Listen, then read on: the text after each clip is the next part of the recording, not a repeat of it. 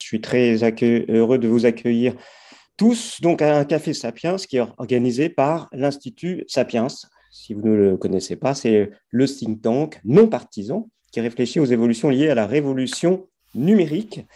Et en bref, c'est du concentré du cerveau, des observatoires, des rencontres comme celle d'aujourd'hui et une forte présence médiatique. Je suis Raphaël Krivine et je travaille dans une banque et j'ai le plaisir d'animer un cycle de conférences sur le monde de l'entreprise pour l'Institut Sapiens. Alors, on n'a jamais autant parlé en ce moment de soft skills, d'intelligence émotionnelle, et puis on est dans une période, euh, ma foi, où on court dans un champ de râteau, si je puis dire, hein, crise économique, monétaire, euh, géopolitique, euh, on a le droit un petit peu à tout. Et dans une période comme ça, ben, peut-être que nous avons besoin d'anti-stress, de résilience. Et euh, l'humour est peut-être une réponse. Alors aujourd'hui, nous allons aborder essayer de découvrir différentes facettes, certainement pas toutes, parce qu'on a une heure à passer ensemble, plusieurs facettes de, de l'humour dans le monde de l'entreprise. Et pour ça, j'ai le plaisir d'accueillir trois intervenants talentueux et ils ont tous les trois deux points communs. Ils ont évolué dans le monde de l'entreprise, ils ont été consultants, ils ont fait du marketing, de la communication, plein de choses. Et puis aujourd'hui, eh ben, ils utilisent avant tout le levier euh, de l'humour pour travailler et aussi pour intervenir dans des entreprises ou des organisations. Alors, ce que je vous propose, euh, c'est de faire un rapide tour de table et de vous présenter euh, tout d'abord Vanessa Marcier. Alors, tu es, je sais pas d'ailleurs, tu es, tu es, je sais pas s'il faut dire docteur, doctoresse, et, tu, tu, l'humour finalement, c'est devenu ta vocation, ton intérêt. Tu en as fait le, thème de ta thèse. En deux minutes, Vanessa, qui es-tu? Alors, euh, j'étudie, j'enseigne les multiples bénéfices de l'humour euh, dans le leadership et en entreprise. Je coach, je forme les leaders euh, à une utilisation stratégique de l'humour organisationnel afin de répondre à, euh, leurs objectifs euh, de, business. Et je suis aussi, dans mon temps libre, je fais du stand-up, mais uniquement en anglais. Alors l'humour, je le pratique, je le recherche, je l'enseigne. maintenant, j'écris dessus, puisque j'écris aussi un livre. Donc pour moi, c'est bien plus qu'un concept, bah, c'est un style de vie, l'humour, c'est un état d'esprit.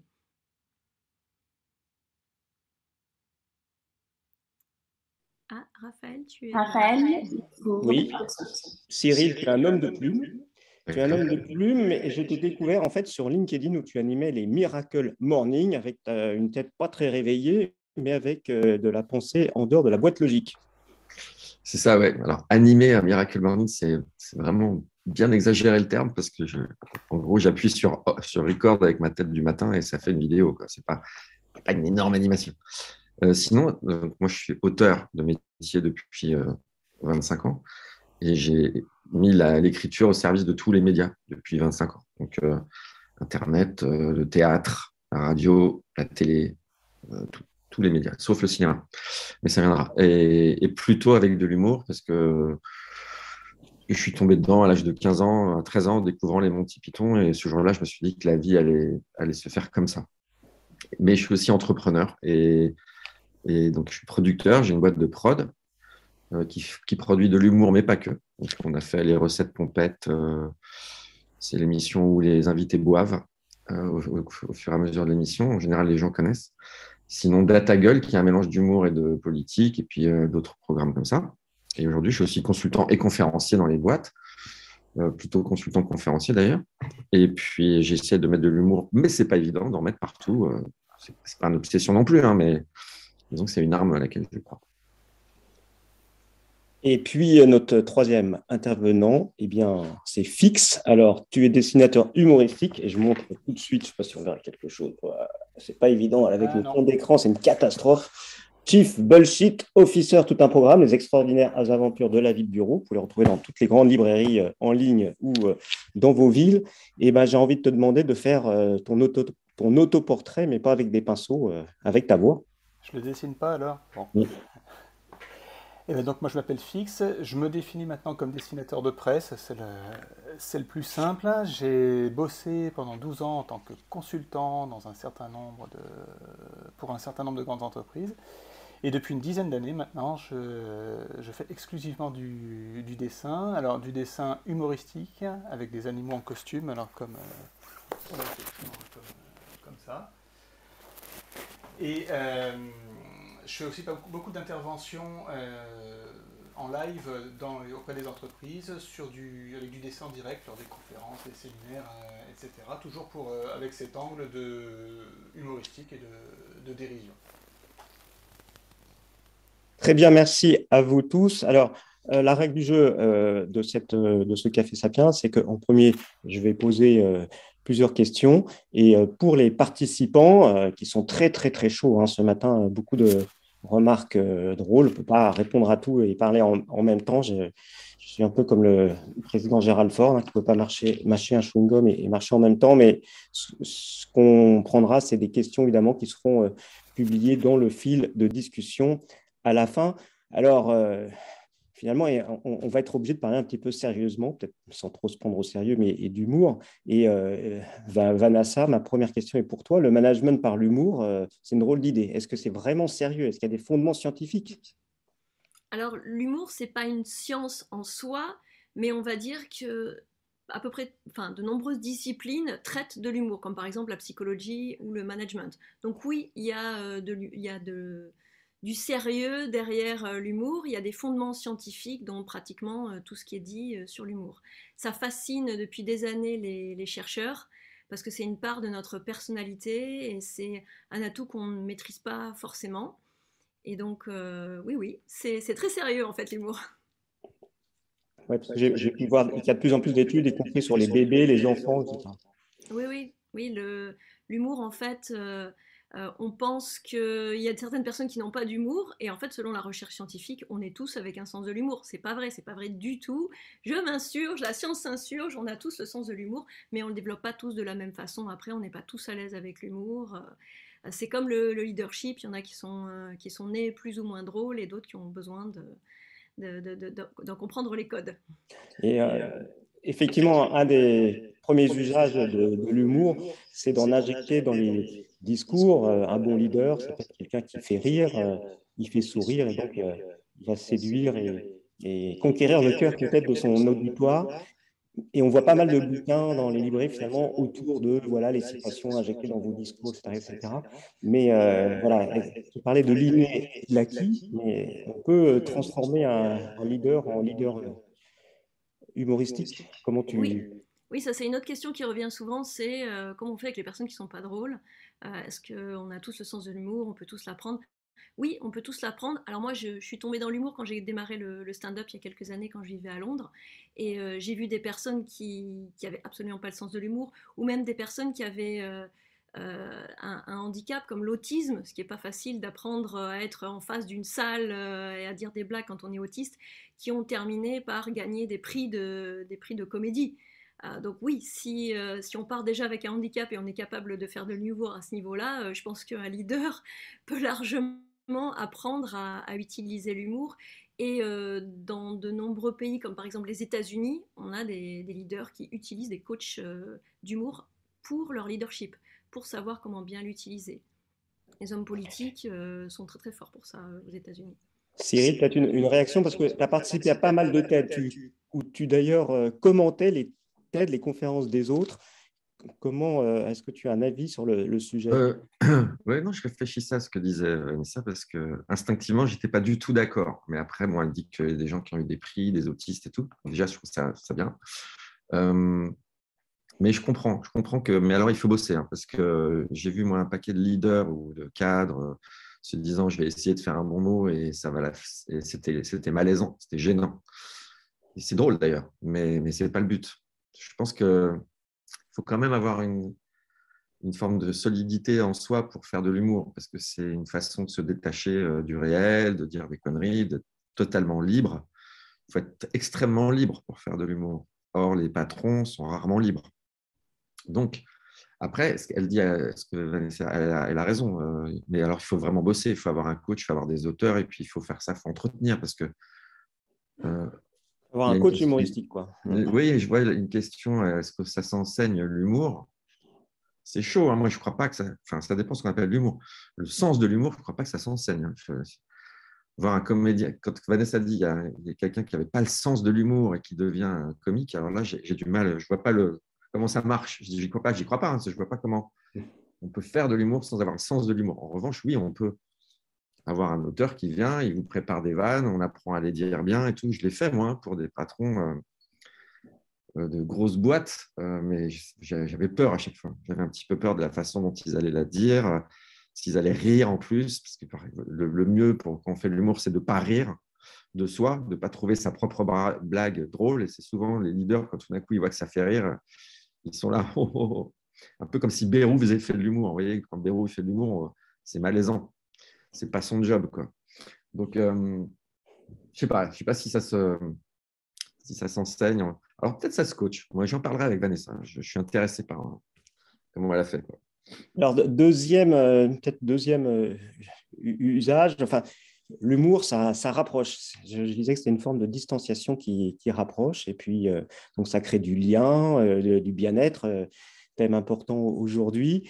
Et euh, fixe, bah, ça t'arrive d'intervenir dans des entreprises. Donc, comment, comment utilises-tu d'ailleurs ton, arme, euh, ta, plume, le, dessin, euh, pour introduire une forme d'humour, peut-être dans des réunions, des, séminaires? Comment ça se passe et comment tu comment arrives à catalyser quelque chose? Alors, je, suis tout à fait d'accord sur le fait de dire que l'humour, c'est quelque chose qui crée du, lien, ça crée du partage, en fait, ça crée une complicité. Et quand on, moi, quand j'interviens dans des conférences, dans des, les séminaires, c'est du dessin en direct et 99,5% du temps, je suis en. Vous couper, je ne sais pas si vous m'entendez, il faut sortir votre micro de votre euh, chemise car vous m'entendez très mal. Voilà, pour pas que ça frotte. Parfait, merci beaucoup. Est-ce que vous m'entendez mieux? Oui. Beaucoup mieux. Bon. Donc je disais que j'étais pas du tout d'accord avec tout ce qui vient d'être dit auparavant. Euh, n'importe quoi. Non, alors moi, ce que je, pour répondre à ta question, Raphaël, euh, moi, quand j'interviens en, lors de, pour du dessin direct dans des conférences, des, euh, séminaires d'entreprise, 99% euh, du temps, je suis en 100% roue libre. Donc j'ai absolument carte blanche, il n'y a, pas de, a pas de censure. Donc il y a, mine de rien, une prise de risque de la part des, organisateurs de la, réunion ou de la, conférence. Sachant que c'est une prise de risque limitée puisque je suis quelqu'un de de poli et de, bien élevé, mais euh, voilà, ils ne savent, pas ce qui va sortir. Et, je pense que c'est un des, euh, un une des grandes clés de, de l'utilisation de l'humour dans ce, type de cas, c'est qu'il faut que ça crée une complicité entre, euh, entre les personnes qui, qui rient ensemble. On rit ensemble d'un d'un non-dit sur une situation, on rit ensemble d'une situation qui est exagérée, d'une caricature, etc mais on rit ensemble. Et euh, pour ça, ça crée, du, ça crée du lien et je trouve ça assez, euh, assez précieux, effectivement. Peut-être, euh, Cyril, une réaction? Parce que actuellement tu travailles sur des sujets de, culture. Je crois que tu es VP culture. Je ne sais pas comment on doit dire, mais impressionnant. Mais voilà, est-ce que tu utilises l'humour dans, dans, ce que tu peux faire aujourd'hui pour une boîte de tech? Oui, ouais, c'est très impressionnant. Je suis VP of Company Culture. Ça jette. Hein. Ah euh, c'est moi qui ai, qui trouvé le titre. Euh, non, oui, je bosse pour une, avec, oui, pour une société euh, IT qui s'appelle Pentalogue. Il y a 1500 personnes. Et j'ai essayé, j'ai vaguement essayé de mettre un peu d'humour au départ, mais c'est pas la peine. C'est-à-dire qu'il y a des endroits où ça sert à rien.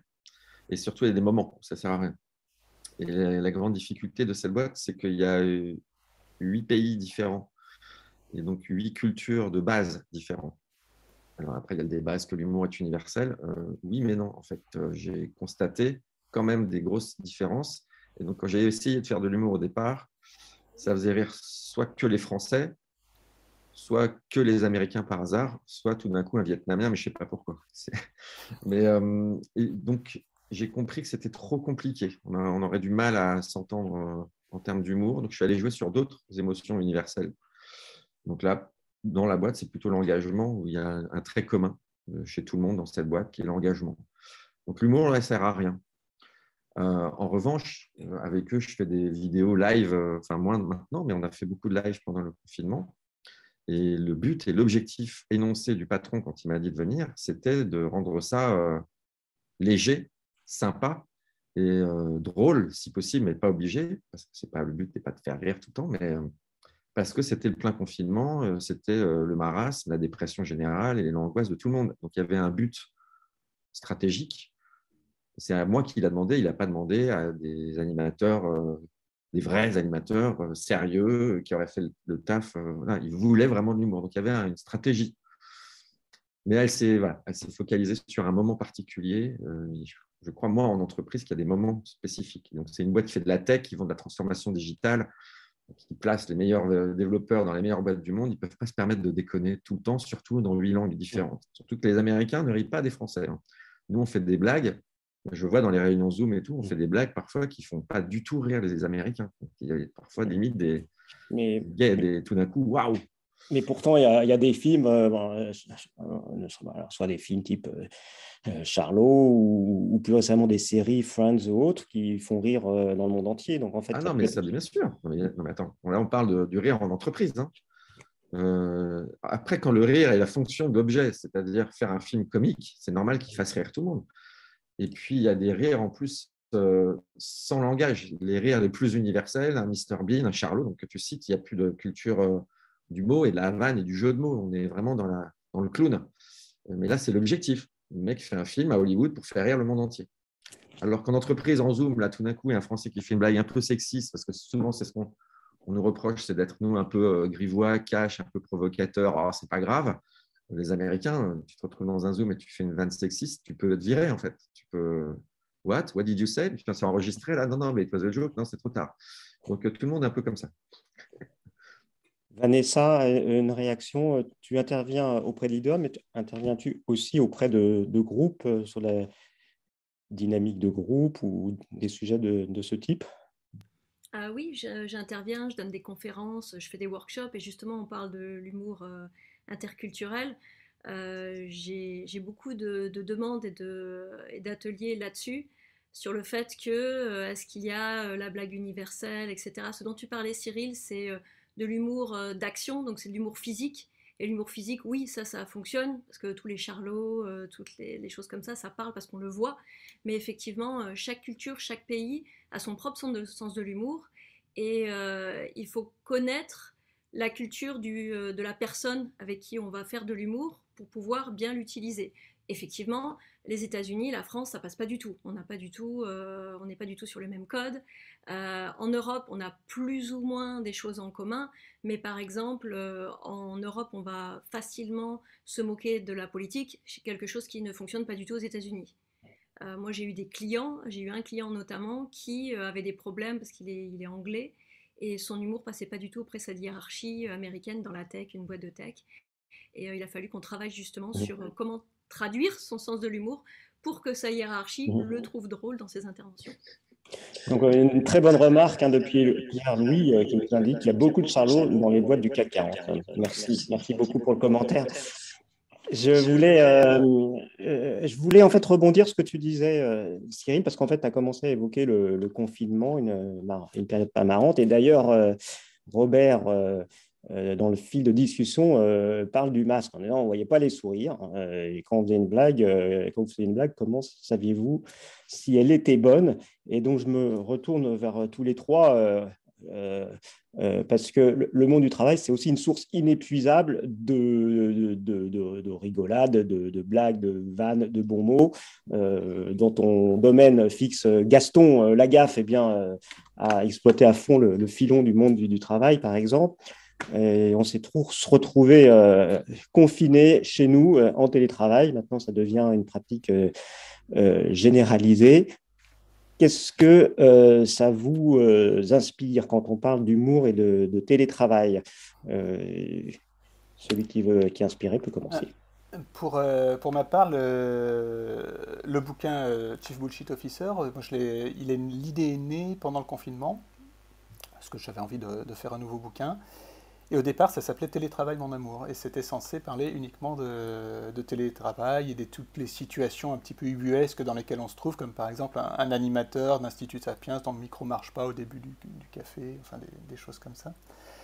Et euh, finalement, on a décidé d'étendre le, sujet, mais c'est clair que le télétravail, en tant que vécu euh, par, on va dire, 90% des, euh, des cadres ou, enfin ou en tout cas des, gens qui n'ont pas un travail qui nécessite une, une présence physique, c'est quelque chose sur lequel on peut énormément rebondir parce que c'est un vécu partagé.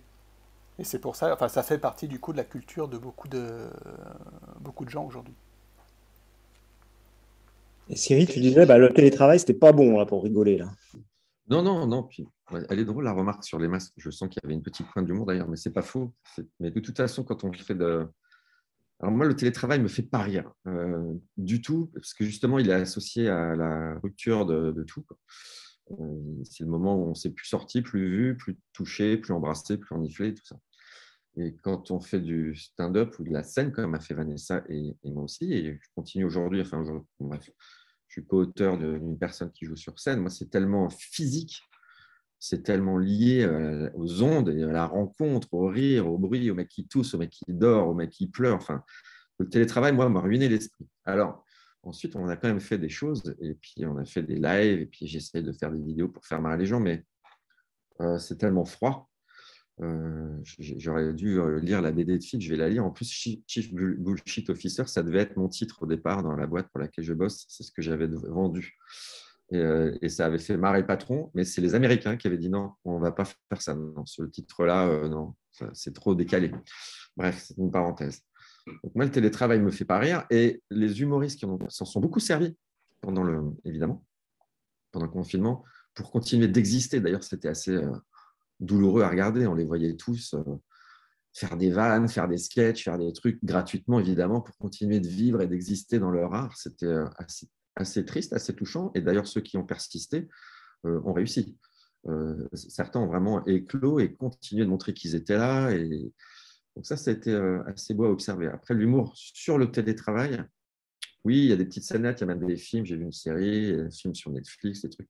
Moi, du coup, j'ai pas envie de le revoir. J'ai pas envie de me replonger dans, cette relation.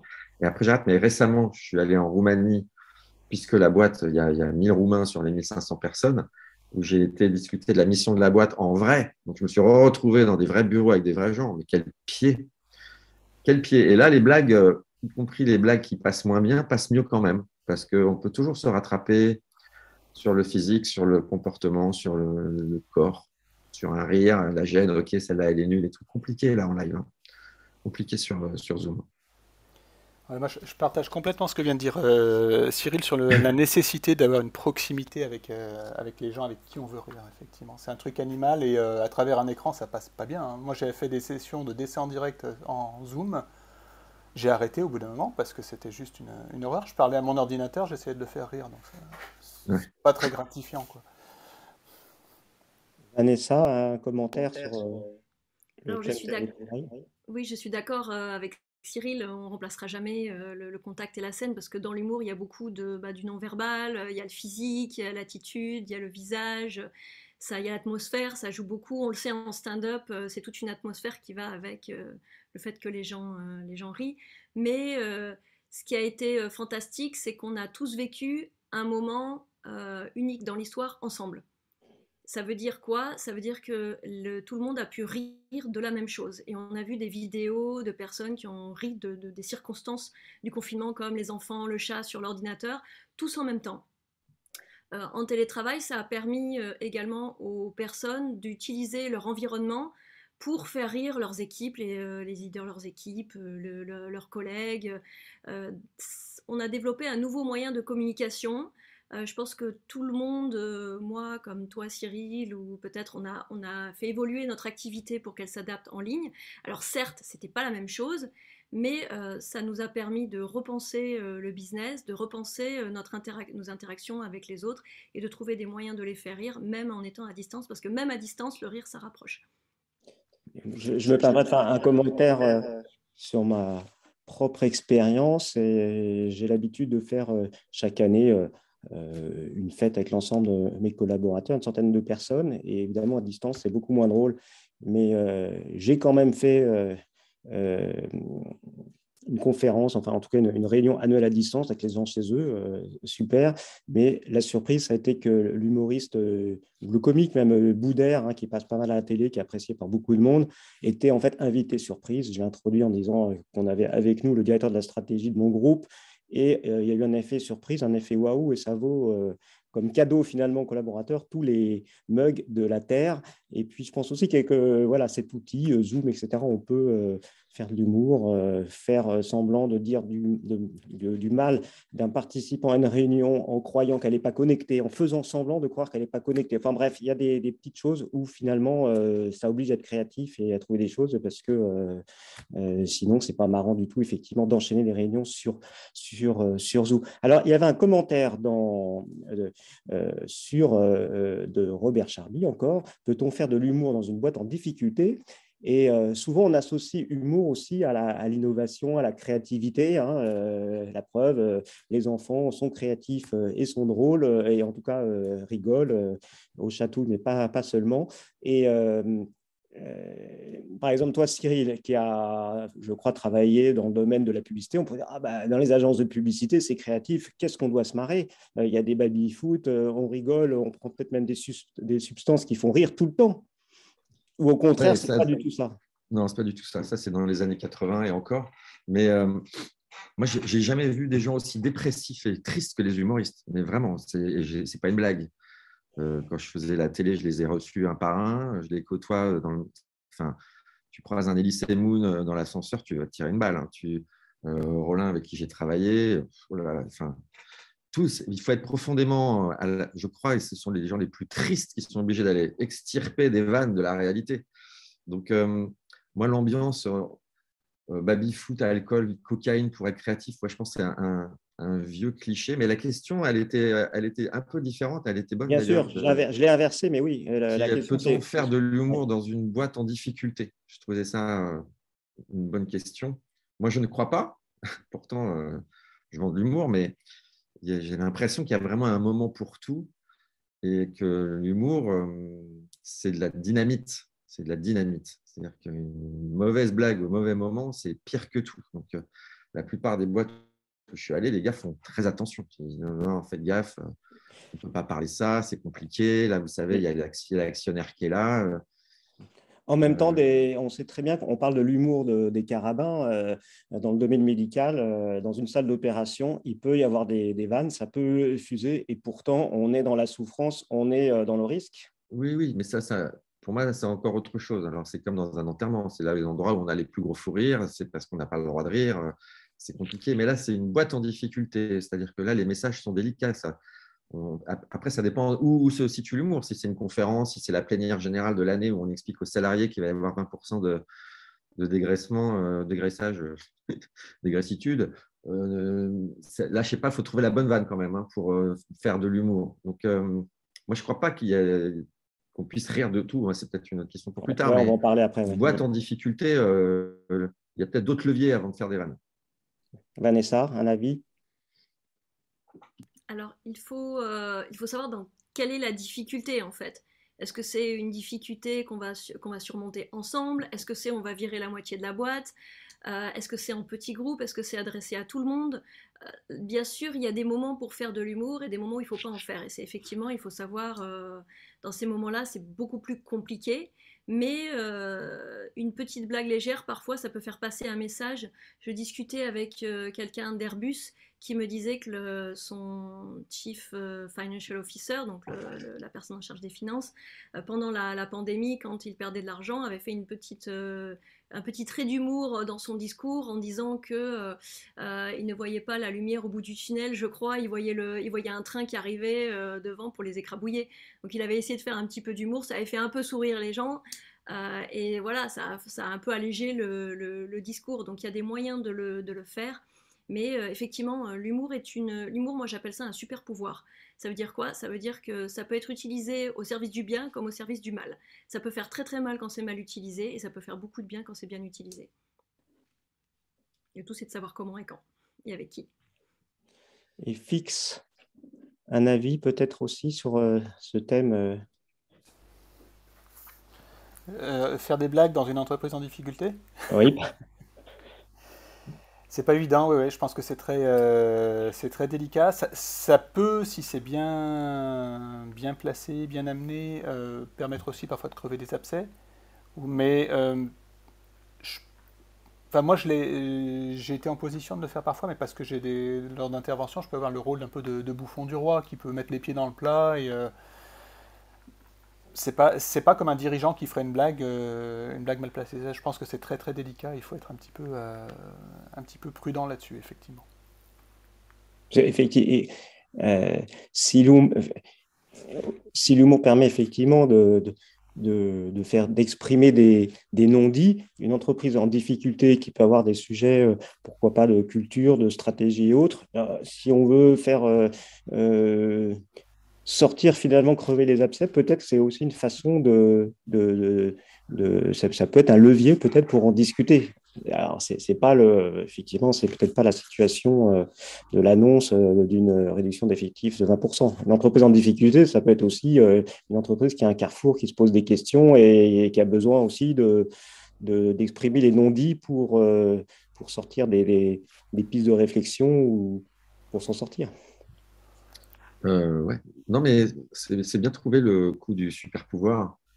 Et il y, a, deux mois, on m'a demandé d'animer un événement dans une boîte où justement il y avait les clients dans la salle et ils s'attendaient, le patron s'attendait qu'à un moment, un client se lève pour euh, défoncer euh, son prestataire. C'est-à-dire, en gros, il serait venu à l'événement, euh, tout ça, profiter des petits fours et tout, mais à un moment, on sort.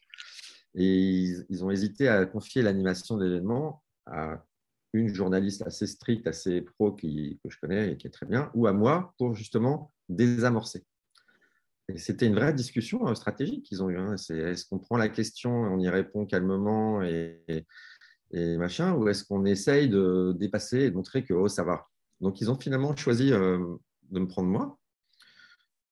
Et euh, ça a été un, moment assez chaud, quand même, très, très, très chaud. Mais ça s'est bien passé, effectivement. C'est-à-dire que le mec s'est levé. Il savait pas qui, hein. il savait que quelqu'un allait forcément s'énerver. Et du coup, ça a fait euh, réagir tous les autres clients qui étaient là et qui disaient rien depuis trois heures dans la plénière et qui disaient Ouais, c'est vrai, euh, maintenant vous mettez six mois au lieu de quatre mois, il n'y a plus personne à l'OSAV. Et là, moi, j'ai dû faire preuve de waouh, de l'impro et vraiment du stand-up. C'est-à-dire que là, ça a été un jeu euh, où j'ai commencé tout de suite en dire Je crois que j'ai dit un truc du genre Ah, vous vouliez du langage vérité On est bien là. Ça a commencé comme ça. Donc, le patron est venu, il a affronté le truc. Et moi, j'ai servi de punching ball d'apaisement aussi, euh, de détendre les mecs qui râlaient. Donc là, l'humour est, devenu une arme stratégique, mais vraiment volontaire. C'est pas un hasard. Ils ont vraiment fait le choix. Et plutôt, ça s'est plutôt bien passé. Donc ça fait, je réponds à ça parce que j'ai vu le désamorçage dans les. C'est vrai que ça peut être un bon désamorçage. Je donne un deuxième exemple, si vous voulez, hein, mais un jour, on m'a demandé de faire une conférence euh, cachée, c'est-à-dire que je me suis fait passer pour un DRH du groupe Monde. Euh, comme j'ai une tête euh, assez neutre et puis que je ne suis pas Gad Elmaleh, personne ne me connaît vraiment dans le grand public ou dans les boîtes.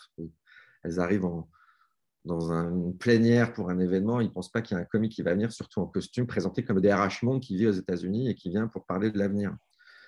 Et là aussi, ça avait été stratégique puisqu'on avait en préparation abordé tous les thèmes des difficultés qu'il y avait eu dans l'année, dans les équipes, le problème de communication, problème de management, problème de, tout un tas de problèmes. Et c'était de la difficulté. Il n'y avait effectivement pas de licenciement. Et puis, il y avait une autre marque. On ne cherchait pas la vanne. Ce n'était pas l'humour pour la vanne, mais l'humour pour la teinte de ce qu'on allait faire de cet événement. donc, je suis arrivé devant 300 personnes et vraiment présenté comme le DRH Monde, enfin, adjoint du DRH Monde, sinon ils auraient connu. Euh, et je m'appelais Lebowski. En plus, j'avais choisi le nom de, de Big Lebowski. C'est tellement c'est gros, ça passait. Il y a quand même une personne qui a fait un. Et puis, euh, mon discours, au fur et à mesure, est devenu de plus en plus délirant, mais délirant sur des bases justes et des bases vraies de leur entreprise. Et puis, tout d'un coup, au bout de 5-6 minutes, j'ai vu les premiers rires de gens qui disaient Mais c'est pas vrai, ce mec n'est pas vrai, ce mec n'est pas un vrai DRH. Et puis, le rire a commencé à monter dans tous les coins. Et au bout de 15 minutes, on était à peu près tous sûrs que c'était une blague. Mais à la fin, il y a quand même des gens qui, disaient, qui ont dit Est-ce que vous ne devriez pas devenir le vrai DRH Et donc, toute la stratégie avait fonctionné de placer des vrais sujets lourds avec humour. À ce moment-là, ils pouvaient se le permettre. C'était un moment d'une entreprise maligne, plutôt en recroissance, mais ils avaient vécu une, année compliquée. En fait, c'est encore une fois une façon de faire à un moment clé. Voilà, deux exemples précis. Vanessa vous fixe, est-ce que vous avez également des exemples précis ou des expériences euh, qui peuvent pourquoi pas inspirer les participants sur des, voilà, j'aurais envie des, cas d'école presque, où vous avez, euh, vous avez fait des choses très fortes finalement avec l'humour pour déclencher euh, une réaction ou, quelque chose dont les gens se souviennent et qui a été utile pour l'entreprise?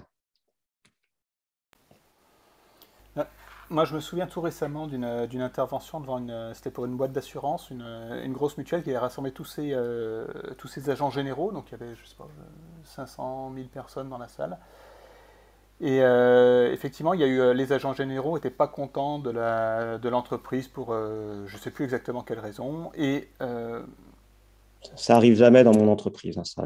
C'était pas la tienne. Euh, et en fait, ça, grondait. Moi, j'entendais un peu les, murmures de la, salle. Et du coup, j'ai fait un, dessin qui, euh, qui mettait les pieds dans le plat sur le, sujet. Et euh, bah, le public était du coup à bien à rigoler, à apprécier.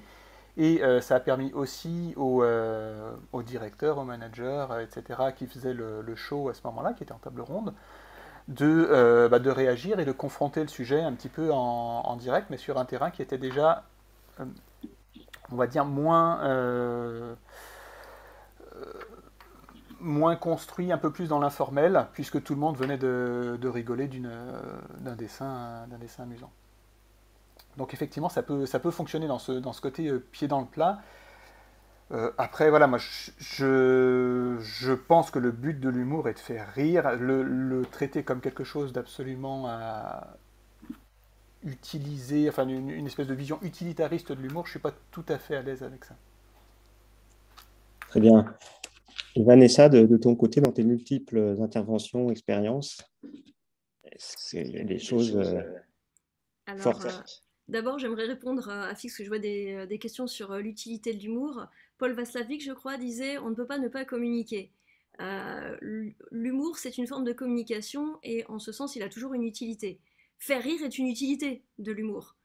Alors moi, j'enseigne et je coach sur comment l'utiliser afin qu'il réponde à certains objectifs. Bien sûr, on fait de l'humour pour de l'humour pour faire rire ses amis, etc. Mais euh, souvent, quand on n'y met pas un objectif précis, on a tendance à mal utiliser l'humour. Je fais rire parce que je rentre dans une pièce, j'ai une blague hilarante, je vais la dire à tout le monde, je vais pas faire attention à qui est là, euh, si ça va blesser quelqu'un. Et dans ce sens-là, ça peut faire des dégâts euh, en entreprise et euh, de nos jours, avec tous les règles qui sont mises en place, ça peut aller très très loin. je trouve que si, en plus d'utiliser l'humour, parce qu'on aime utiliser l'humour, parce qu'on aime faire rire, on peut y mettre un, euh, un objectif stratégique, c'est encore plus fort. Et euh, dans le cadre de désamorcer un conflit, oui, ça peut être utilisé comme une stratégie de désamorçage de conflit. C'est euh, prouvé par la science. Moi, j'ai un, de mes, clients en coaching qu'il a utilisé alors qu'il était médiateur dans un cas de harcèlement, donc c'est quand même très harcèlement moral au travail. il n'était pas impliqué en tant que harceleur ou victime, mais il faisait la médiation entre deux de ses managers. Et euh, je, l'ai coaché pendant un an. Il m'a pas dit qu'il allait l'utiliser, sinon j'aurais probablement dit de ne pas le faire, parce que c'est quand même super euh, touchy comme sujet. Mais il s'est senti assez fort pour euh, l'utiliser, et il l'a pas utilisé pour se moquer des gens. L'humour, c'est pas toujours se moquer. Il a utilisé l'humour pour alléger la situation, pour faire en sorte que les émotions soient un peu moins lourdes pour les deux personnes.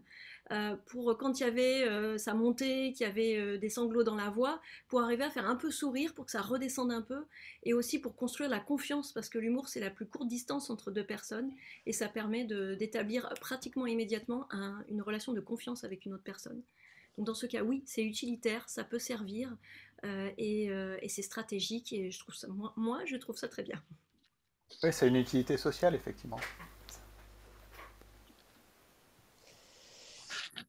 Et euh, ben, euh, à plusieurs reprises dans nos, nos échanges, euh, on a effectivement évoqué ce sujet de est-ce qu'on peut rire de, on peut rire de tout. Cyril, toi par exemple, qui, as une longue expérience, hein, ça fait au moins ça fait des années que, que, tu, que, tu, que tu travailles. Est-ce que tu as senti une évolution euh, dans tes inventions? Est-ce qu'on te dit plus qu'avant, attention, ne va pas sur tel terrain, euh, tu interviens, mais voilà, fixe, soit tu disais que tu avais toujours carte blanche, mais est-ce que vous sentez une évolution? Quelles sont un peu les, les, les instructions qu'on peut vous donner pour cadrer vos, vos interventions? Euh, alors, il y a deux choses dans ta question, trois même, mais moi, moi, moi, si on me disait euh, fais attention, dis pas ci, dis pas ça, en général, ça me tente un peu, ça m'agace. et euh, un peu comme Fix, je pense, et la plupart des gens viennent nous voir justement parce qu'on ne va pas se laisser faire par ce genre de consignes. Ça, c'est à titre personnel. La deuxième, en, plus général, moi, je ne crois pas qu'on puisse rire de tout en entreprise. Encore une fois, c'est très différent. Et puis, ce n'est pas le lieu. Je ne crois pas que l'entreprise soit un espace militant pour la liberté d'expression.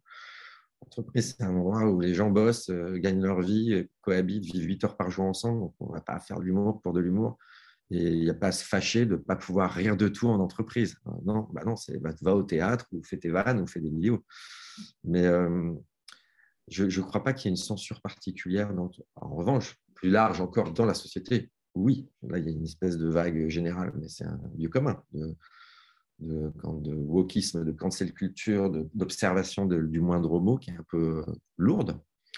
Euh, ça ne veut pas dire qu'on ne puisse pas en rire et qu'on ne puisse pas continuer de le faire. Je pense que c'est une question de talent après, une question de liberté, de malgré toute cette censure immédiate, instinctive, globale, avec des groupes de gens qui te défoncent parce que tu fais une vanne, si tu es solide dans tes bottes, c'est pour ça que je disais au début que l'humour, c'est de la liberté si tu es libre et que tu ne dépends de personne, euh, tu peux continuer à faire de l'humour. Dès que tu commences à avoir un minimum d'interaction avec un intérêt, c'est pour ça que l'entreprise, ce n'est pas de l'humour libéral, puisque le patron, il y a quand même des intérêts, des actionnaires, des salariés, des gens. Enfin, tu ne peux pas faire n'importe quoi. Et c'est pas grave. Moi, je pense, moi, je suis pas. Ça me rend pas malheureux qu'on puisse pas faire des vannes en entreprise ou faire trop d'humour. Par contre, ce que je disais, je voyais dans les commentaires, et je suis absolument d'accord, c'est l'autodérision. Et l'autodérision, ça, c'est l'arme absolue et ça, tout le monde peut le faire. C'est vraiment l'humour clé, la base, même dans les situations les plus dramatiques. L'autodérision, c'est, j'aimais bien l'expression de Vanessa, le, plus court chemin entre deux personnes, c'est de dire, ah ok, il se prend pas pour un dieu, il se prend pas de truc, il se met à mon niveau, il rit de lui, donc je peux rire de moi, on, est là. Ça, c'est une arme. Et, et, quand tu parlais de métadix, moi, c'est comme ça que je fais. Hein. Je commence par se foutre de ma gueule en premier, n'importe où. Tu commences par dire, attendez les gars, mais pareil, donc, euh, voilà. Moi, je ne sais plus si j'ai répondu à finalement tellement de questions que je ne sais plus ce que j'ai dit. Et, Vanessa, quand tu, euh, voilà, quand tu interviens bah, comme consultante, hein, effectivement, si, est-ce que tu es aussi confrontée à, à, cette, à ces choix, à, ces, des, des injonctions de faire, de ne pas faire? Alors, euh, moi, quand j'interviens en entreprise, c'est pas nécessairement pour faire de l'humour. Justement, moi, j'explique les mécanismes, je démonte les mécanismes de l'humour pour expliquer euh, en entreprise comment bien l'utiliser. Donc, c'est totalement différent. C'est pas nécessairement à vocation euh, de faire rire, même si j'essaie d'être un peu drôle. je demande toujours s'il y a des sujets qui, sont, qui sont un peu polémiques. qui risquent de, de, de, rendre la discussion compliquée. Et j'ai été surprise à quel point l'humour peut être lui-même un sujet polémique. Euh, toutes mes interventions, tout ce que je dis, euh, c'est basé sur des recherches scientifiques. Malgré cela, il y a toujours des, euh, personnes qui, sont, plus touchées que d'autres par les résultats scientifiques sur l'humour. Donc oui, je sais qu'il y a des choses qu'il ne faut pas dire en entreprise. On me demande souvent également si je peux faire du stand-up en entreprise. Et à ça, je réponds toujours non, parce que comme le disait Cyril, pour moi, c'est un espace de liberté où je peux dire euh, tout ce qui me passe par la tête sans être euh, jugé. Et ce n'est pas approprié. Je ne suis pas un de ces euh, comédiens qui fait du, de l'humour corporate. moi, cette espèce de liberté-là, je l'utilise pour exprimer tout ce qui est inapproprié pour moi. je décorrèle complètement le fait que j'étudie l'humour au fait que je le pratique sur scène. C'est le dernier, un des derniers espaces de liberté où on peut effectivement faire rire en poussant les limites de ce qui est euh, politiquement correct euh, dans la vie de tous les jours et surtout dans l'entreprise. Alors que dans l'entreprise, il y a des sujets, il y a des, barrières, il y a du respect à avoir envers l'autre, euh, de la bienveillance à avoir dans son humour. Donc c'est deux choses complètement différentes et c'est ça que j'essaye de, transmettre quand je fais mes interventions en entreprise. X, même interrogation. Ah, moi, je fais comme Vanessa, je pose toujours la question avant une intervention des sujets tabous éventuels parce qu'il peut y avoir des terrains qui sont vraiment glissants. Enfin, moi je me souviens d'une entreprise où il y avait eu un suicide euh, pas très longtemps avant, donc euh, voilà, on fait, on fait un peu gaffe. Euh, je partage le, fait qu'on ne peut pas rire de tout en entreprise et c'est normal. Enfin, c'est pas effectivement, on n'est pas dans une salle de théâtre ou de, ou de stand-up. voilà, c'est un, un, univers professionnel. Par contre, je trouve qu'il y, y, a des nuances de, rire, des, nuances d'humour euh, selon le cadre dans lequel on se trouve. L'humour, comme disait Vanessa, c'est vraiment un, lien social, c'est la plus courte distance entre, les gens. Et euh, on peut rire à partir du moment où on est en terrain de confiance. Il y a une, histoire de, confiance psychologique avec les, les, autres animaux humains dont on est entouré, avec qui on va pouvoir rire si on est en confiance ou pas si c'est pas le cas. C'est pour ça que par exemple, je sais pas, des, blagues juives, euh, les juifs font les meilleurs. Euh, mais ce serait très inapproprié d'aller euh, d'aller faire ça si on n'est pas dans le, dans le, même, dans le même cercle. Donc, c'est... Comment? Non, pardon, je pensais que tu avais terminé, excuse-moi. Ah. Oui, donc, enfin voilà, je, pense qu'il y, a une histoire de, terrain psychologique, d'avoir une, d'être en situation de confiance et dans, avec un, des gens dont on sait qu'ils vont partager les mêmes références, euh, la même culture, qui renvoie aux, histoires des Américains qui rigolent pas, euh, qu'on expliquait au début. Ça fait penser à la, sur la phrase de les proches, j'espère que je ne la déforme pas, euh, on peut rire de tout, mais pas avec euh, n'importe qui. Donc il y a ce côté finalement cercle de confiance. Euh, des carabins peuvent rire avec d'autres carabins et faire des blagues de carabins. je pense que ça ne passerait pas forcément avec tout le monde. moi, les, meilleurs séminaires dans lesquels, dans lesquels j'interviens, c'est les séminaires en interne où une petite équipe se réunit et voilà, ils mmh. partagent leur vécu, ils ont, des, ils ont mmh. une expérience émotionnelle commune qu'ils partagent et donc ils rigolent. Et ça, c'est génial. C'est coule le retour l'expérience pour ma part, euh, euh, parce que l'humour, ça déclenche le rire, et je pense que le summum du rire, c'est le fou rire, et le fou rire partagé. Euh, on, je dirais presque qu'on peut se rappeler de tous les fous rires qu'on a pu avoir au cours de sa vie, ou, presque. Et j'ai eu l'occasion d'organiser une soirée d'entreprise au Jamel Comedy Club, hein, au lieu du rire à Paris. Et on voulait qu'un humoriste du Jamel Comedy Club, donc un pro du stand-up, intervienne. Et euh, d'ailleurs, j'avais du mal à, choisir sur YouTube, je ne trouvais pas très marrant. Et finalement, on nous a proposé un gars qui avait l'habitude d'intervenir devant des publics d'entreprise, mais en faisant du stand-up, en s'inspirant, en, posant à l'avance des questions sur euh, qu'est-ce qu'on pourrait dire sur le patron, la patronne, euh, moi, etc. Donc, il, avait une description du contexte. Et donc, il a interagi, comme on peut faire en stand-up, avec, bah, avec son micro, et toi qui es-tu, etc. et, et, il s'est moqué très gentiment euh, d'un certain nombre de personnes, dont votre serviteur. Et là, je peux vous dire que c'était un énorme fou rire euh, et beaucoup de rire dans, la salle parce qu'on était dans, le, dans effectivement finalement une espèce de, l'autodérision, la dérision euh, vis-à-vis des, leaders. Et ça a été un moment, un moment fort et ne pourrais pas se recommander de le faire, en tout cas, mais il y avait peut-être aussi la confiance avec le public et pour pouvoir le faire. après, sur les, sur. Euh, euh, ouais, c'est ça. on, est dans, il y a peut-être une forme aujourd'hui, on est plus dans les entreprises de plus en plus avec euh, tout ce qui est responsabilité, etc., l'inclusion, etc., sur une notion sensible, hein, sur éviter finalement de, vie les, personnes dans leurs croyances, dans, leur, dans leurs normes, et qui oblige probablement à faire encore plus attention qu'il y a 10 ou 20 ans où on pouvait partir dans le plus en, dérapage non contrôlé, avec les dégâts que ça pouvait euh, octroyer. Euh, je regarde si il y a des questions nouvelles qui se présentent.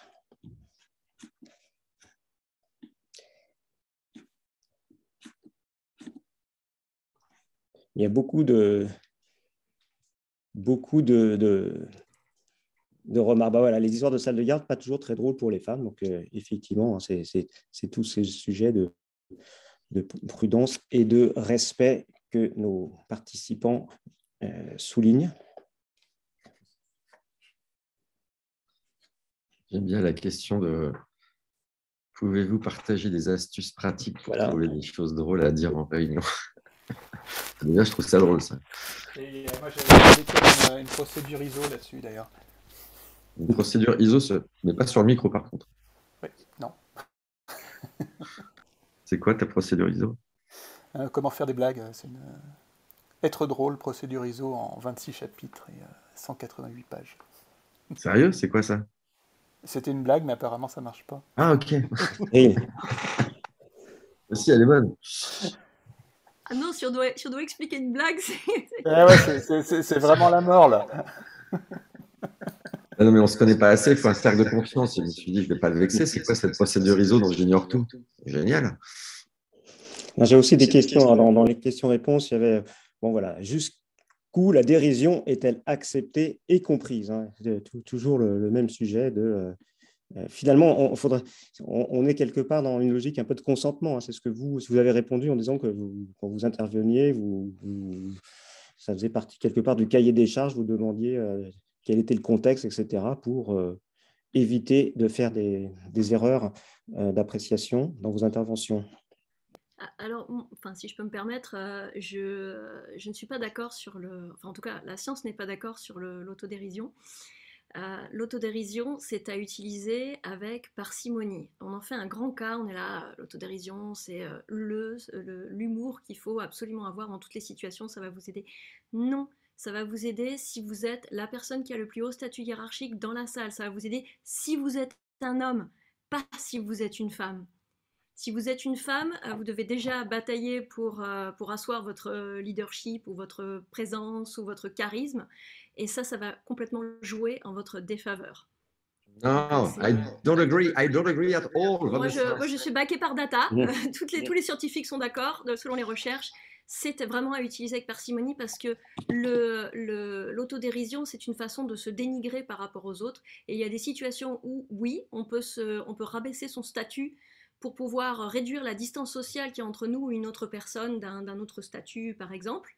Et il y a des situations où c'est pas du tout ce qu'on a envie de faire. On n'a pas envie de réduire son statut devant son chef, devant son boss. On a envie de briller devant son boss. On a envie qu'il nous admire. On n'a pas envie qu'il pense qu'on est, euh, qu'on est le bouffon de service. Donc euh, il faut l'utiliser, savoir euh, dans. Est-ce qu'une une, forme suprême de leadership, ça peut dire je n'ai pas d'humour, et, je le sais, Cyril, hein, tu disais on a le sens de l'humour ou pas. Mais en revanche, je le délègue ou je permets aux gens de faire des vidéos euh, rigolotes, euh, un concours de vidéos ou à des collaborateurs d'avoir de l'humour. Finalement, est-ce qu'on peut, peut accepter euh, Il y a une question d'ailleurs est-ce qu'un collaborateur qui a le sens de l'humour fait peur au manager? Bref, est-ce que Vanessa ou Cyril ou, Fix, vous avez déjà observé des situations de ce genre? Ça peut être un outil de pouvoir, effectivement, au niveau, euh, du cercle social, oui. Je pense que si euh, vous avez un membre de votre équipe qui a plus de sens de l'humour que vous et que vous êtes un manager, vous pouvez effectivement l'utiliser euh, pour un peu combler votre, manque d'humour si vous n'en avez pas. C'est un outil, comme tu disais, fixe, entre guillemets, la personne va, être utile, va créer du lien, va créer de l'engagement. Et donc, si vous euh, ne vous sentez pas à l'aise pour faire ça, euh, pourquoi ne pas effectivement utiliser les dons de cette personne pour, pour le faire à votre place, dans une réunion ou ailleurs? Il y, a, cette expression qu'on entend souvent qui est dire on met les rieurs de son côté. Voilà, il y a, cette espèce de, truc de, lutte d'influence sociale aussi qui peut, qui peut venir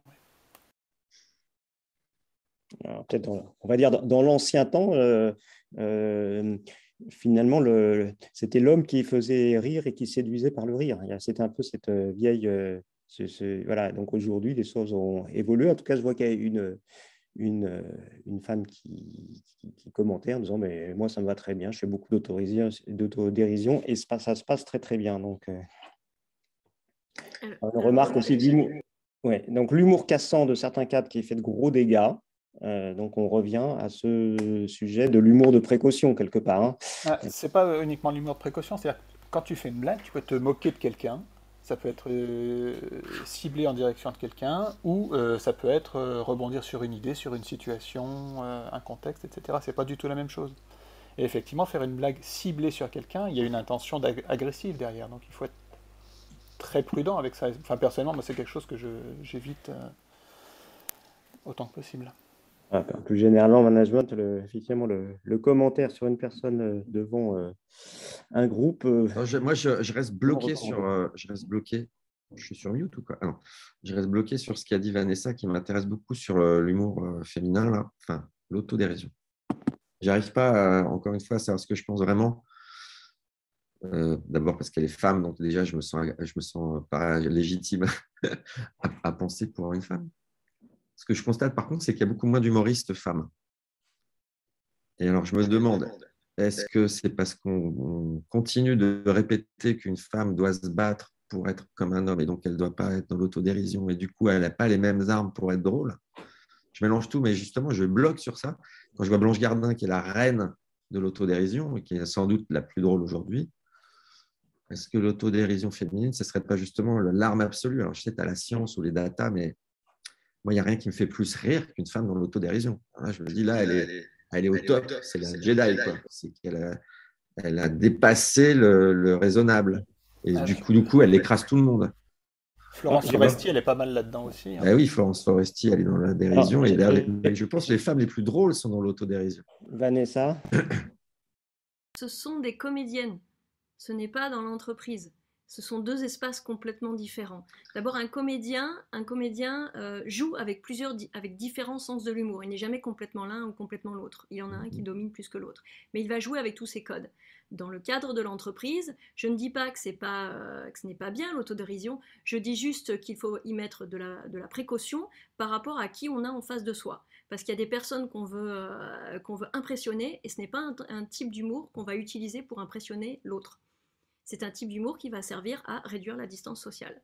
Donc, euh, donc oui, c'est super. Et euh, selon, alors bien entendu, ce sont des datas. Comme toutes les datas, il y a toujours des exceptions, il y a toujours une grosse partie qui l'utilise avec succès, et tant mieux.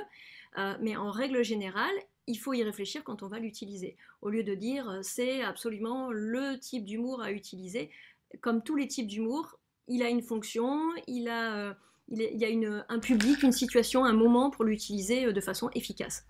Alors, moi, sans, avoir de data, euh, aucune, enfin, je sais pas, je me dis que quand tu euh, oses faire de l'autodérision, c'est-à-dire que tu te sens assez solide pour faire de l'autodérision, et que donc tu, tu affiches cette solidité aussi d'une certaine manière. Alors, c'est euh, à la fois de la solidité et à la fois l'autodérision est un mécanisme de défense qui fait qu'on va dire je suis conscient de mes défauts, ce qui est très bien, et euh, au lieu qu'on m'attaque, je vais m'attaquer moi-même afin de contrôler la situation et de faire en sorte que les autres rient avec moi. Euh, c'est euh, complètement différent d'un humour négatif où on va dire j'ai des défauts, je veux pas que les autres le voient, donc je vais attaquer les autres et je vais détourner la lumière sur les autres. Donc c'est, mais c'est quand même un mécanisme de défense et c'est une situation où on va dire j'ai des défauts. Euh, alors, ça fait preuve d'humilité, c'est très bien, mais il y a des contextes où effectivement, enfin, moi je continue à dire, et j'ai vu, j'entretiens. C'est pas que j'entretiens, moi je vous informe. Après, vous l'utilisez, vous l'utilisez pas. Je vous dis ce que les, de nombreux scientifiques ont, découvert sur le sujet. Euh, je suis une femme, sûrement quelquefois j'utilise euh, l'autodérision, mais je sais avec qui et je sais pourquoi. je ne vais pas juste en faire comme ça, parce que ça devient une habitude et euh, quand on est toujours dans l'autodérision, on se dévalorise sans arrêt et ça fait en sorte que les personnes vous peuvent, vous croire incompétente et ne pas vous faire confiance sur votre travail. Ça vous décrédibilise dans un sens. Donc euh, c'est juste qu'il faut savoir l'utiliser comme un outil. Une dernière question, puis après on fera le, dernier tour de table. Euh, alors une, remarque, moi je me demande si, effectivement, je crois qu'il y a 600 personnes qui, qui font du stand-up en France. Et je pense que par tranche d'âge, c'est sûr qu'on dit on prend les plus de 40 ans, plus de 50 ans, euh, la part de femmes doit être faible, mais j'ai le sentiment que dans les plus jeunes, la part est beaucoup plus importante. donc comme dans beaucoup de métiers, ça se féminise, mais c'est peut-être qu'un sentiment, en tout cas c'est ce que j'observe sur, euh, sur Internet. Une dernière question, c'est l'humour et les chiffres. On est dans le monde de l'entreprise, donc c'est le monde des chiffres, du, reporting. Euh, avec le, speech analytics, on peut, même là, on, peut mesurer, euh, lors d'une conversation, on pourrait mesurer les, les, temps de rire. Est-ce que ça vous inspire quelque chose, cette question sur l'humour et les statistiques posées par un de nos auditeurs? Moi, vite, fait, j'ai vu une expérience sur le sujet où il y a trois ans, il y avait une start-up qui s'était spécialisée et qui analysait les rires pendant une conférence ou pendant un spectacle. Donc, ils avaient des capteurs à l'arrière, à l'avant, des caméras qui euh, filmaient les gens. Et à la, fin, ils calaient euh, ta vidéo de ta conférence avec les rires. Mmh. Et c'était assez intéressant. Alors, tu peux dire, ah bah, c'est cool, je vais voir là où je suis le plus drôle. Et donc, sur une heure de conférence que j'avais faite, les pics de rire, c'était les cinq endroits où il y avait du cul, du sexe, pardon. Euh, et donc, euh, qu'est-ce que tu tires de conclusion de ça? Ben Moi, bêtement, je me suis dit, il faut peut-être que je fasse plus de vannes de sexe. et donc, la fois d'après, j'ai fait ça et c'était beaucoup moins drôle. Parce que ce qui faisait rire, c'était justement la variété entre les moments grivois et les moments plus sérieux. Et, donc, tu vois, j'avais des datas, j'avais les têtes des gens, j'avais des pics, des trucs, mais la conclusion était mauvaise sur les datas. Il fallait surtout pas rajouter des vannes grivoises. Mais c'est intéressant après. OK. Euh, J'adore le OK. OK, on a compris. Euh, next. Non, non, non, non, c'est euh... Vanessa. Mais oui, je rigole. Alors, moi, les, euh, moi je, je, lis à longueur de journée des recherches scientifiques sur le, sur le sujet. Donc, euh, donc les data, euh, les, scientifiques euh, font des expériences à longueur de temps sur des professionnels, des entreprises, des, étudiants pour, pour essayer de, trouver un moyen d'expliquer comment, comment cette partie un peu volatile de notre personnalité fonctionne. et moi, je trouve ça, personnellement, je trouve ça fascinant de pouvoir mettre des, catégories, savoir des choses. Alors, on peut toujours avoir un cadre, et euh, s'en affranchir, c'est pas le souci, mais c'est euh, de connaître les, limites, de connaître euh, les, bonnes pratiques de l'humour. De, je trouve que ça aide à mieux l'utiliser. Alors il y a certaines personnes qui naturellement l'utilisent bien parce que euh, bon contexte, euh, bonne culture, euh, bon background familial. on est la somme des gens avec, qui on interagit, de son environnement culturel, et tout ça, ça va bien entendu faire que notre sens de l'humour est, unique. Mais si on peut s'aider de quelques, bah, de quelques bonnes pratiques et de, quelques recherches et data pour mieux le faire, pourquoi, pourquoi s'en priver? Je vous... Merci Vanessa. je vous le dernier tour de table, c'est ma question classique. Euh, qui consiste à vous demander de partager un coup de gueule ou un coup de cœur euh, en lien avec euh, notre conférence. il y a pas mal de demandes d'ailleurs sur des bouquins à lire, des bouquins de science. J'en aurais un à citer pour, pour ma part. Qui veut commencer? Est-ce qu'il y a un candidat pour cette question? Si on n'a pas, c'est pas grave. En plus, elle était préparée, donc c'est. Ouais, je, vais je vais y aller. Euh, déjà, merci de ne pas m'avoir posé la question sur euh, l'humour et les chiffres, parce que je ne savais pas quoi répondre. Euh, en termes d'inspiration, moi j'ai un excellent bouquin. non, je suis vraiment allé chercher dans ma bibliothèque ce matin. Et j'en ai plein. Lisez Lewis Trondheim, Lapino, Amour et intérim. C'est une perle de finesse et de délicatesse. Dilbert. Ah, excellent. Acte de management aléatoire. Euh, enfin, et toute la collection des Dilbert, moi, c'est mon, euh, c'est mon modèle. Et puis, bizarrement, quand. Mon patron, il m'avait piqué. Comment, Comment? J'avais offert le premier Dilbert qui était paru, mon Dogbert, là, qui, était paru, il me l'avait piqué, donc je m'en rappelle. ah, bah, ouais. non, mais Dilbert, c'est, du, euh, c'est top. C'est un peu dur parfois, mais c'est, c'est vraiment drôle. Et euh, en fouillant dans ma bibliothèque à la, recherche d'une inspiration, je suis tombé sur La promesse de l'aube de Romain Gary. Et moi, c'est un des livres qui m'a le plus fait rire. Parce que c'est très drôle et c'est plein de tendresse aussi. Donc voilà, je voulais terminer là-dessus. Super, un grand merci. Euh,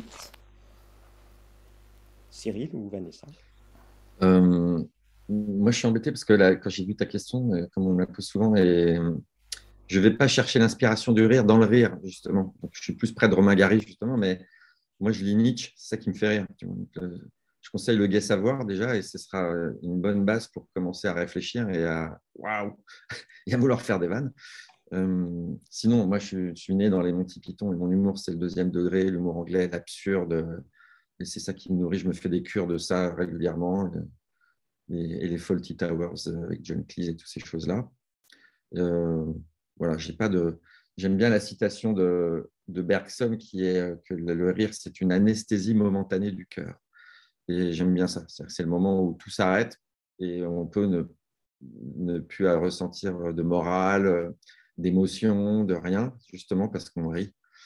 Et c'est ça qui m'intéresse, cette anesthésie momentanée du cœur. Vanessa? Alors, euh, des livres sur l'humour, je vois que quelqu'un en a, en a proposé un. Effectivement, il y en a, il y en a quelques-uns. Euh, je ne lis pas forcément parce que je préfère aller directement à la source des recherches. Un peu comme Cyril, euh, je ne lis pas euh, forcément sur l'humour. Je regarde du stand-up. je pense que ça, de regarder tous les specials sur Netflix, sur Amazon, ça vous donne, ça commence à vous éduquer sur, sur ce qui vous ce qui vous plaît, ce qui vous plaît pas, et on peut commencer à mener une propre réflexion sur quel est le sens de l'humour qui vous parle, et essayer de le rapprocher euh, au sien, parce qu'on a tous des sensibilités euh, différentes. Également, ce que je dis souvent euh, aux, personnes dans mes conférences ou dans mes ateliers, c'est d'utiliser les, les, blagues des humoristes qui sont des professionnels pour les utiliser. On avait, il y avait une question sur le meeting en entreprise. Les comédiens ont traité de pratiquement tous les sujets sur Terre. Donc vous pouvez en trouver euh, qui vont traiter de vos sujets et, euh, aller dans une réunion et dire ah ben j'ai trouvé cette, euh, cette, super blague, j'ai entendu ce super comique, je, peux la partager avec vous. C'est ça qui fait la, culture de notre culture de l'humour, c'est de, de, de, s'inspirer des autres. Moi, je, je, vais dans des, je fais du stand-up sur des plateaux, donc j'écoute les autres comédiens et c'est ça qui me nourrit et, qui me fait rire. C'est le, le talent des autres.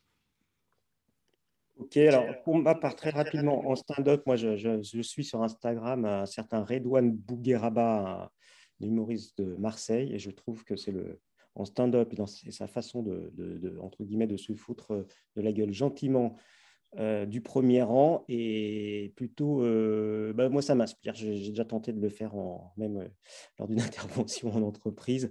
En tout cas, le type euh, est très euh, talentueux. Alors, un bouquin sur lequel je suis tombé pour préparer cette conférence, mais c'est Mais où est passé l'humour? sous la direction de Boris Cyrulnik. Donc, beaucoup de, beaucoup de spécialistes, des neuropsychologues, neurosciences, des psychologues, etc. Euh, et c'est sous forme de petites interviews, donc pas mal de choses à picorer, y compris des citations.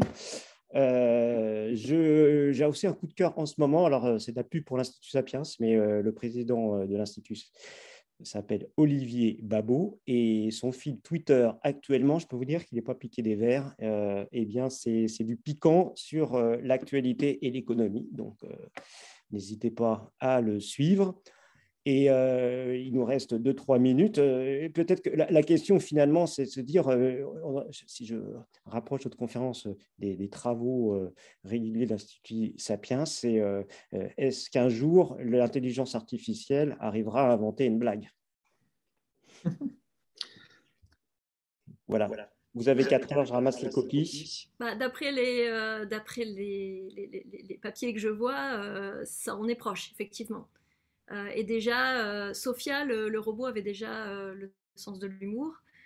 J'avais entendu dans un TEDx que le dernier job sur Terre qui serait remplacé serait celui de comédien parce qu'on aura du mal à, répliquer le, sens de l'humour. Mais apparemment, ils y travaillent dur pour essayer d'appliquer. ils y travaillent, mais ils n'y arrivent pas. Ils n'y arrivent pas encore. Ah, c'est pas parfait.